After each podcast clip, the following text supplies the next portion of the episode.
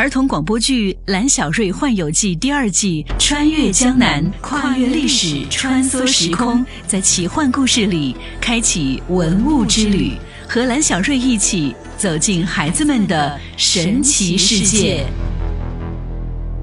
《蓝小瑞幻游记之穿越江南》第三集，糯米城墙。蓝小瑞被南宋平江石碑。瞬间转移到了一个陌生的地方，睁开眼一看，眼前好大一座宫殿，灯火通明，歌舞不断，雕梁画栋，金碧辉煌。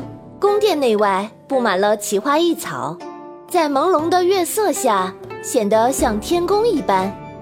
蓝小瑞躲在宫殿门口高大的望柱后，偷偷地往里看，宫殿里鼓乐齐鸣。很多宫女轻歌曼舞，四周坐满了大臣模样的人，大家都跪坐在席子上，觥筹交错，劝酒畅饮，一番喜气洋洋的景象。大殿中央的一张桌案后，跪坐着一个穿着华丽的人，他放下酒杯，微微一笑，整个宫殿顿时鸦雀无声。今日阖闾大城建成。伍子胥当立首功，说要什么赏赐，本王必定如你所愿。蓝小瑞一听伍子胥的名字，可乐开了花。他从小就听奶奶说了很多关于伍子胥的故事，特别是一件神秘的事情，他超级想亲口问一问伍子胥。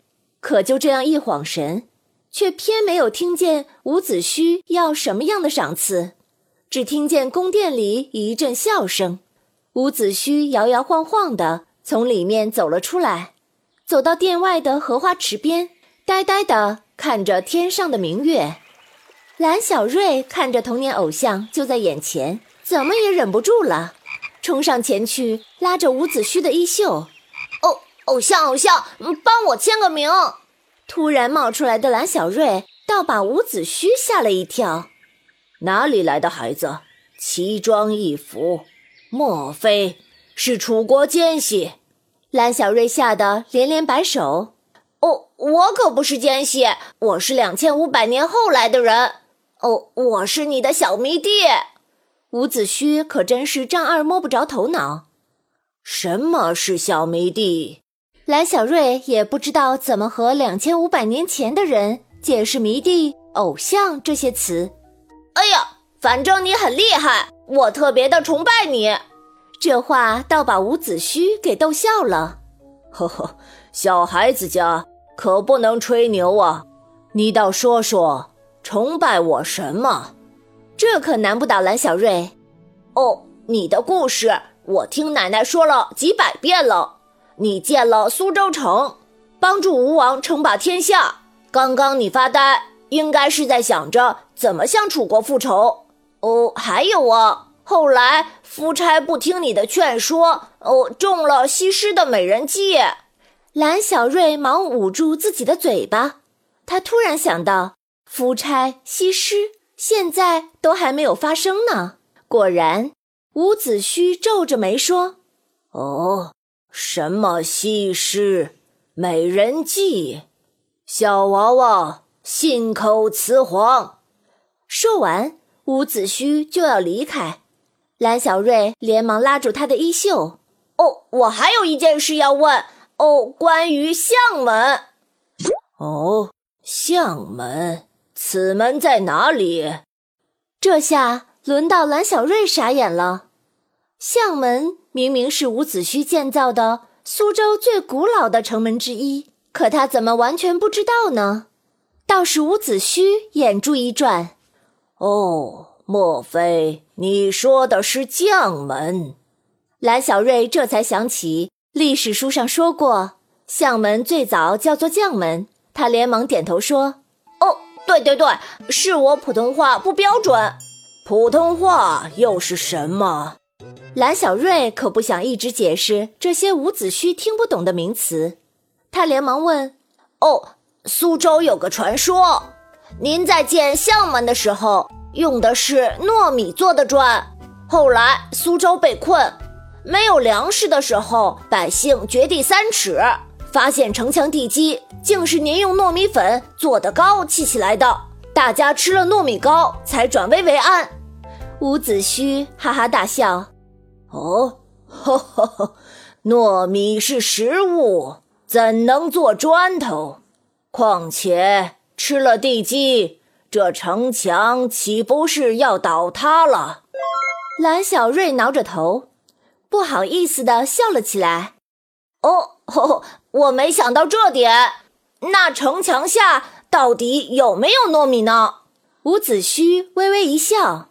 哦，呵呵，建城墙要用糯米、熟石灰、石灰岩混合制成糯米灰浆，此浆砌于墙中，坚硬如铁。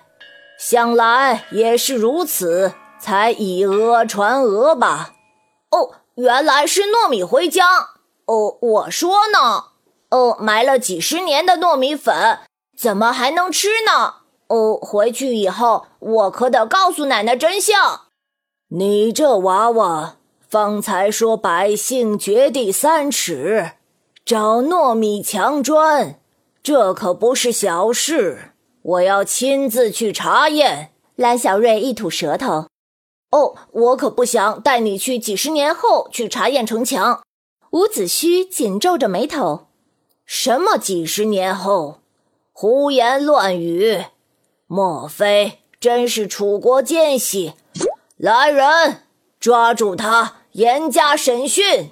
哦，我不是奸细，哦，我是来找，我是来找春灵儿的。哦，你抓错人了！蓝小瑞掉头就跑，可身后传来无数士兵的脚步声，眼看士兵就要抓住蓝小瑞了。这时，从空中传来一个女孩子的声音：“蓝小瑞，跟我来！”话音刚落，蓝小瑞口袋里的天女神梭发出一阵抖动，紧接着散发出一道五色彩虹，把蓝小瑞笼罩在其中。等彩虹散去，蓝小瑞已经不见踪影。